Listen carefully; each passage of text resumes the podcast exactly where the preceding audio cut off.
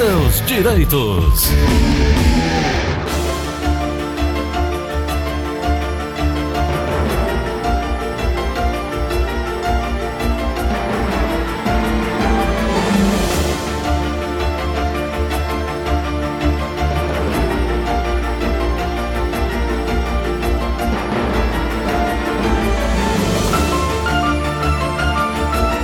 São 9 horas 31 minutos em Fortaleza, quarta-feira, dia de encontro com e de encontro às informações da Previdência.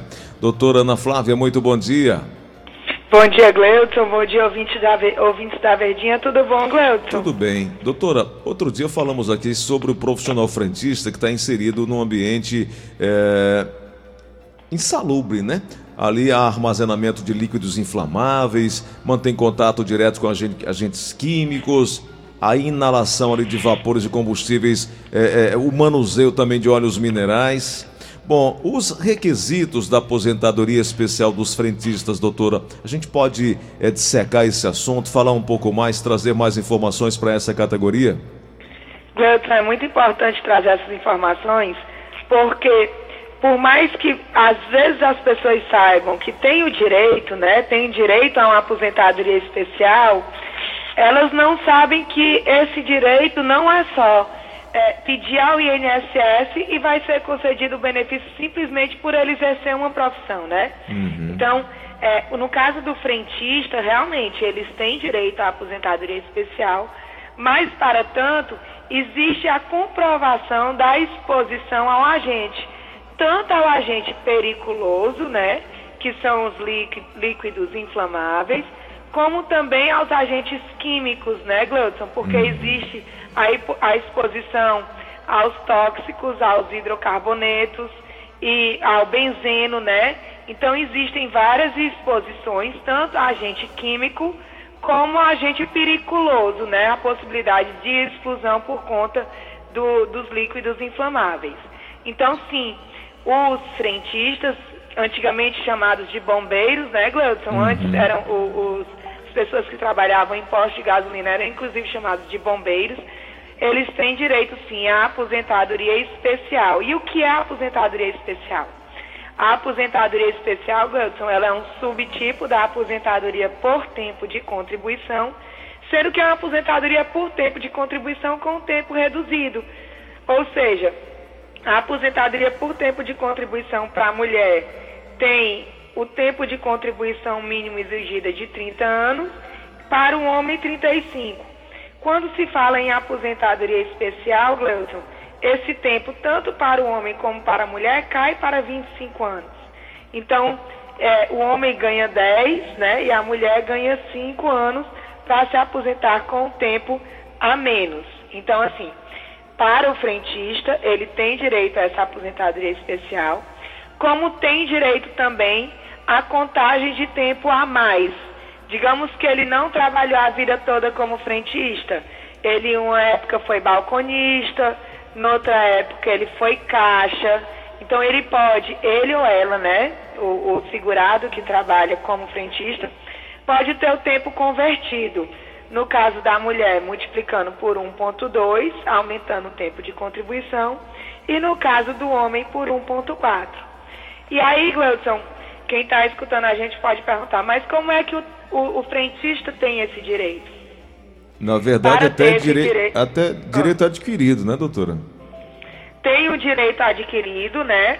Para quem completou as regras pré-reforma como tem também o direito às regras de transição, tá, Gleuton? Uhum. Então, assim, quem tinha os 25 anos como frentista antes da reforma da Previdência, mesmo que não tenha solicitado o benefício à época, pode solicitar a qualquer momento e o INSS tem a obrigação de aplicar a lei que for mais, mais benéfica para o segurado no momento do requerimento. Então, digamos que ele vai pedir o benefício hoje. Pode ser que hoje, com dois anos a mais de trabalho, ele venha a ter um benefício de melhor valor. Então, o INSS tem a obrigação de aplicar ao segurado a regra do melhor benefício. Não significa que sempre acontece isso, tá, Gleudson? Então, se o segurado pediu o benefício e não concorda com o valor, ele pode não sacar e procurar auxílio, ou pode sacar e revisar, tá certo? Uhum. Lembrando que, para o frentista ter direito à aposentadoria especial ou o aumento de tempo para a aposentadoria por tempo de contribuição por conta do exercício da profissão, até 95 bastava o exercício da profissão, de 95 para cá é exigido o PPP, né, o Perfil Profissiográfico Previdenciário, que é nesse documento que vai, é, que a empresa vai enumerar toda a exposição a qual o trabalhador está exposto, o grau de exposição, se está inferior ou superior ao limite legal, e se essa exposição é o tempo todo, habitual e permanente, ou se é ocasional, se é só de vez em quando.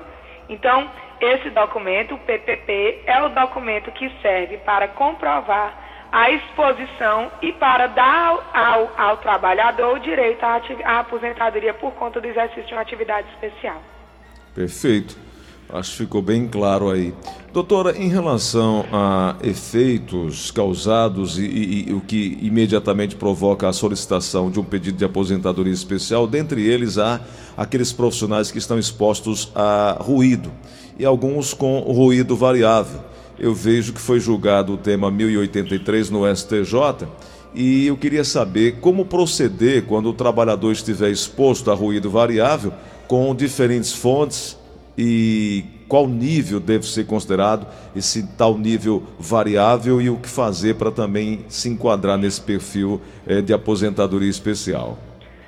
Gleuton, essa questão do ruído é muito interessante porque, por exemplo, a gente já pegou aqui no escritório PPPs de empresas como, se, como metalúrgicas, sabe? Empresas de grande porte, que existe exposição em várias áreas, né, ao ruído. E aí o que que acontece? Esse limite de decibéis, ele varia no tempo, sabe? Ele já foi 80 decibéis, o limite mínimo, já foi 85, é, já foi 90 e atualmente voltou a ser 85. Acontece às vezes de no PPP, digamos que a pessoa começou a trabalhar na mesma empresa de 90, de 1990 e está até agora. Hum. Então, existem variações e toda vez que a empresa contrata um engenheiro em segurança de trabalho para fazer um laudo técnico, que é o documento que base o PPP, tem essa aferição do ruído. Então, toda vez que existe mudança no ruído, o PPP deve expor essa mudança. Então, às vezes, o, o mesmo trabalho dentro do PPP tem níveis de ruídos diferentes. Até estava olhando e por aqui. conta desses níveis, como a lei que se aplica é a lei do momento do trabalho, pode ser que dentro do mesmo período, de, dentro do mesmo período, dentro da mesma empresa, ou seja, ele está na empresa de 90 a, 2000, a 2021, pode ser que em alguns momentos ele tenha exposição e outros não. E aí esse julgamento do 1083 estabelece que quando existe essa oscilação de ruído, deve prevalecer o mais elevado, para assim ficar mais benéfico para o trabalhador. Eu estava até dando uma olhada aqui exatamente nisso. Por exemplo, uh, quem trabalha com esmelhadeira, né, tem uma exposição aí, o, o valor medido, 104 decibéis uma exposição de tempo de 35 minutos. Aí já mostra aquele profissional que trabalha com jato de ar, que são 96 decibéis. Aí tem um, um tempo de exposição de 1 hora, 40, 1 hora e 45 minutos. Quem lida na área com parafusadeira já tem 109. Então é essa variação que a senhora está se referindo, né? Exato, Gleuton. Tem a variação dos decibéis, né? E de tempo. E né? assim, quando você fala dessas profissões aí, a variação estão todas acima do limite máximo de todos os períodos da lei. Mas imagine que uma dessas variações, por exemplo, fosse de 80, hum. que foi o limite mínimo já em algum momento. Sim. Então, é, esse julgado tra traria essa variação para o 109, que já foi o limite máximo averiguado, entendeu? Muito bem. Doutora, tem uma pergunta que eu queria fazer para a senhora que está aqui, mas daqui a pouco a gente faz. Deixa eu trazer logo um outro tema para a gente fechar e, e já partir para o bate-papo com os ouvintes. Criança, adolescente, pode receber o BPC ou LOS, doutora? Pode, Gleudson, e deve, né? É, muitas vezes as pessoas têm a dúvida de, por conta da criança, do adolescente não trabalhar, nunca ter contribuído para o INSS e, e, e, estar doente, como é que faz para essa criança, essa adolescente, esse adolescente conseguir ter condições para custear um tratamento, custear um remédio, né, Gleudson? Custear uma terapia. Então, sim, é possível que criança e adolescente, mesmo nunca tendo pago o INSS, receba o benefício de BPC, tá? Desde que comprove que a renda per capita do grupo familiar é igual ou inferior a um quarto do salário mínimo, tá? E que a deficiência pela criança sofrida deixa ela em desigualdade de condições para com as crianças da sua mesma idade. Né? Então, são algumas doenças que geram a concessão do BPC, né? O autismo, a esquizofrenia, a deficiência motora, deficiência mental, retardo mental.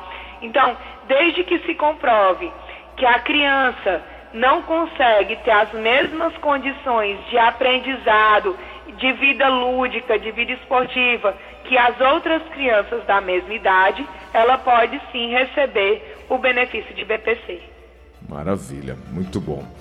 Doutor, antes de abrir espaço para os nossos ouvintes, aliás, já temos muitas, tem ouvinte aqui na linha, já tem ouvinte também mandando perguntas aqui no WhatsApp, que é o 988871306. Eu vou trazer aquele recado que eu gosto de fazer, de falar, porque você pode, de repente, estar esperando essa oportunidade. O final do ano agora, já já, você vai ter a oportunidade de ficar milionário. Exatamente isso que você está ouvindo.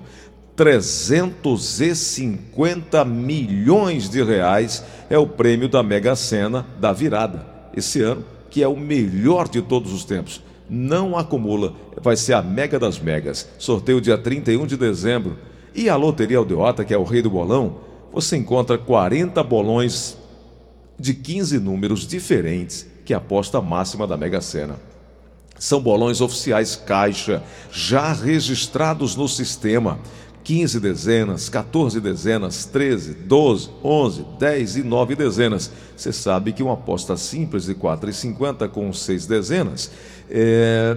você tem chance? Tem, muito pequenininha, mas tem. Pode ganhar? Pode, mas veja bem, no Globo são 60 bolas. Se você faz uma aposta com 15 dezenas, olha para quanto aumenta a sua chance. E quando você participa desse bolão, a Loteria Aldeota rateia, o nome já diz, né? Rateia entre outras 60, 100 pessoas, vai depender da quantidade é, que você vai escolher. Mas o mais importante é que você vai ter acesso com mais chance, pagando menos, aumentando suas possibilidades. É isso. Você vai ligar agora e já, já vai pedir o seu. Tem apostas a partir de 100 reais. Eu já pedi, eu já tenho aqui feito três bolões já investidos para a Mega Sena da virada. Já, já, já está valendo. A Caixa já liberou. A Loteria Aldeota já está valendo, já está é, vendendo. Os bolões custam a partir de 100 reais. Já pensou, meu amigo, você com 100 reais mudar de vida, a vida da sua família para sempre? Inclusive, ano passado, a Loteria Aldeota pagou um prêmio de 105 milhões da Mega Sena. Liga agora, 3104 5050 85 3104 5050. Esse número também é WhatsApp, viu?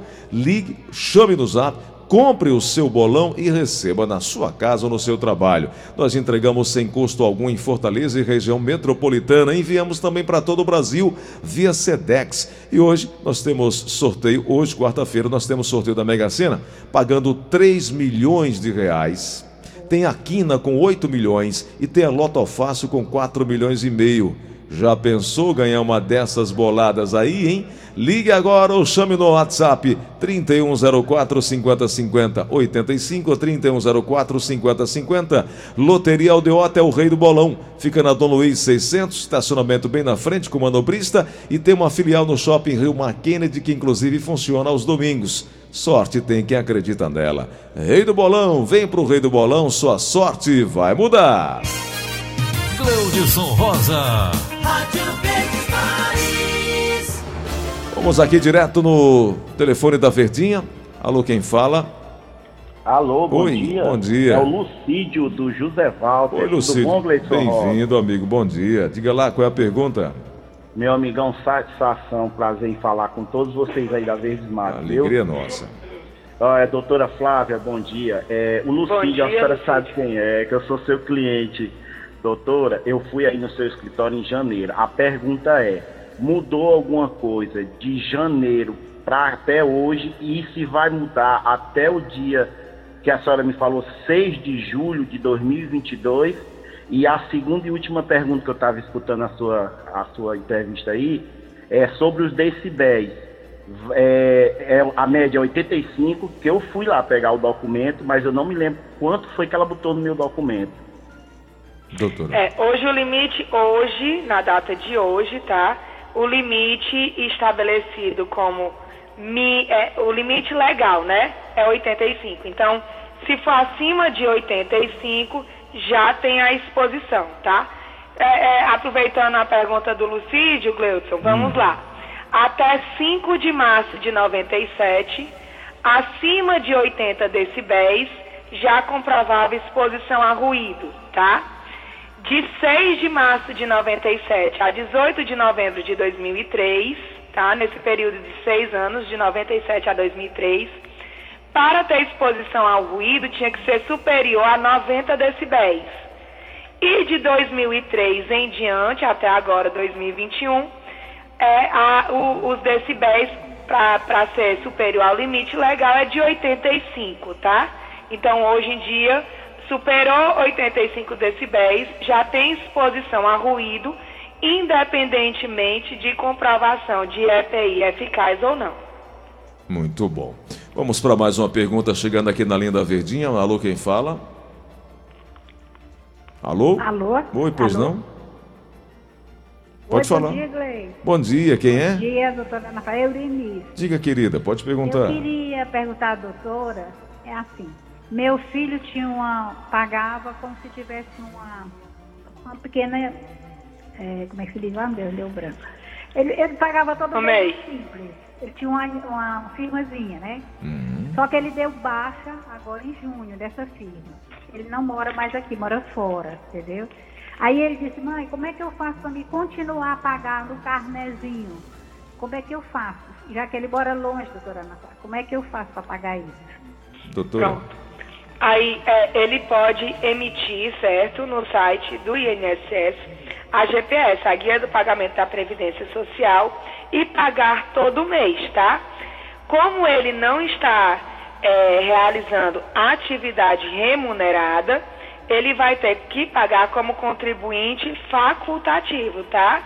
Sugiro que ele pague na alíquota de 20%, tá certo? A alíquota do facultativo de, de 20%, tá bom? Ele pode gerar a guia mensal e pagar através do próprio, da própria internet, ler, ler o código de barras com o celular. Entendi. Doutora, vamos para mais uma pergunta aqui na linha da Verdinha. Alô, quem fala? Alô? Alô? Bom dia, Pode falar. Pode falar, amigo. falando. Leonce. Diga lá. Gleison Rosa, pergunta a doutora Ana Flávia aí, isso aí eu, se eu tenho direito de receber o 13 terceiro, eu, eu me aposentei, eu validei em 2000, pelo Boas. Pronto. Doutora. Então ele não se aposentou por invalidez, né? O seu Leôncio recebe um benefício assistencial e benefício assistencial não gera pagamento de 13 terceiro. Perfeito. Vamos aqui no WhatsApp da Verdinha, ouvinte final de telefone 4979. Bom dia, papai. Bom Luiz dia. Oliveira, bom dia, papai. Eu tô dois anos encostado pelo INSS, nossa doença, AVC e pressão alta. Agora meu pé foi amputado. Estou, eu estou com um ano já com o pé amputado. Aí disseram que tem que aguardar agora para converter o auxílio doença em aposento. Isso, dem- isso é demorado? Isso demora, doutor? Doutora.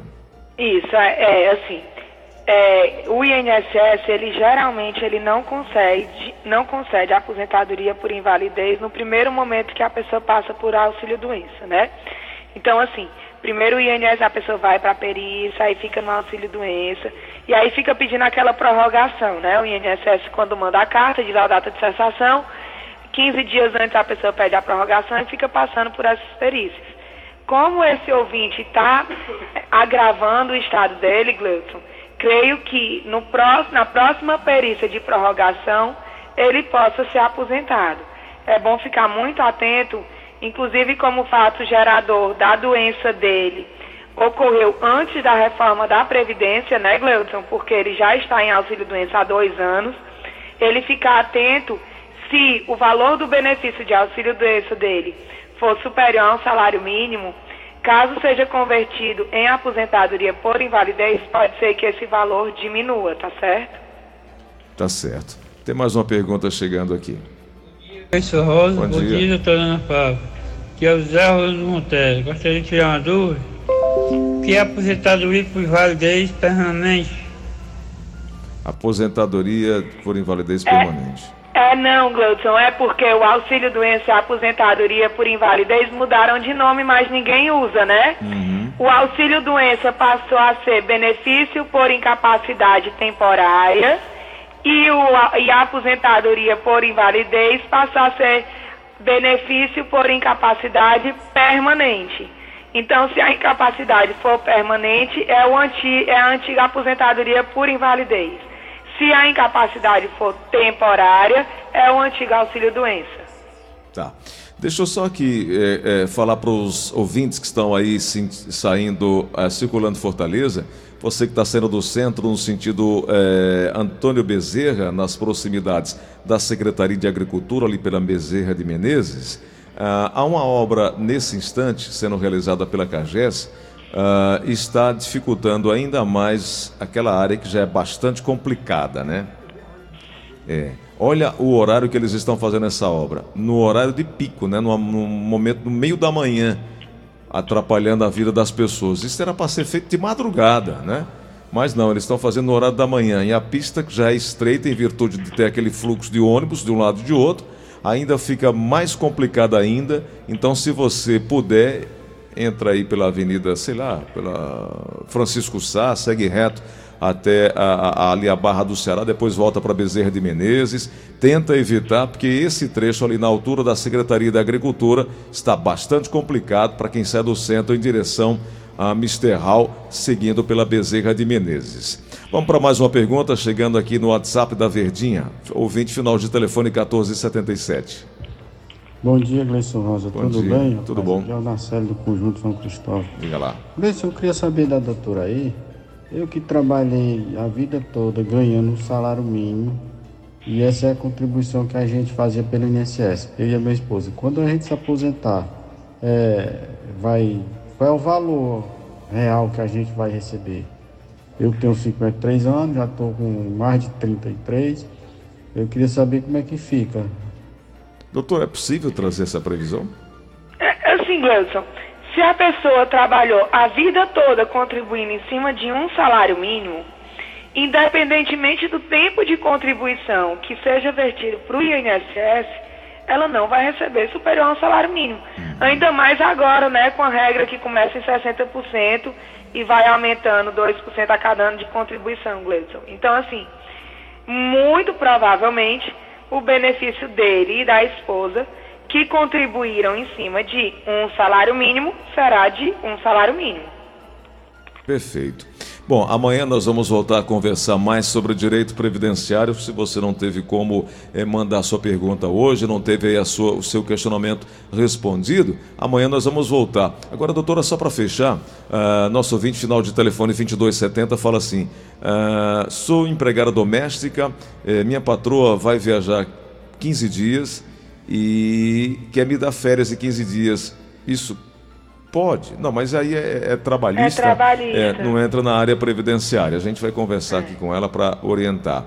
Doutor, amanhã a gente volta a conversar mais sobre o direito previdenciário. 32446025, 32446025 e 996863123 são os dois contatos que a doutora Ana Flávia tem aí disponibilizado para, junto com a sua equipe, ajudar nesses primeiros momentos aí para você que está nessa busca de mais informações sobre o direito previdenciário. Obrigado por hoje, doutora. Gleudson, eu que agradeço. Gleudson, eu queria que se, tu, se você pudesse mandar um abraço para a senhora Terezinha Cavalcante e o senhor Francisco Sebastião, que são dois ouvintes assíduos aí do programa, fãs, seus fãs, estão sempre acompanhando o show da manhã. Um abraço grande para eles, obrigado pela audiência, pela honra de estar nos acompanhando aqui. Um abraço grande, dona Francinha, e também o seu. Eu sou, seu Sebastião e a seu dona Terezinha. Dona Terezinha. Dona Terezinha e seu Sebastião, um abraço muito grande para vocês. Muito obrigado pelo carinho. Doutora, até amanhã, né? Até amanhã, se Deus quiser, Gleudson. Fique com Deus. Fica com Deus.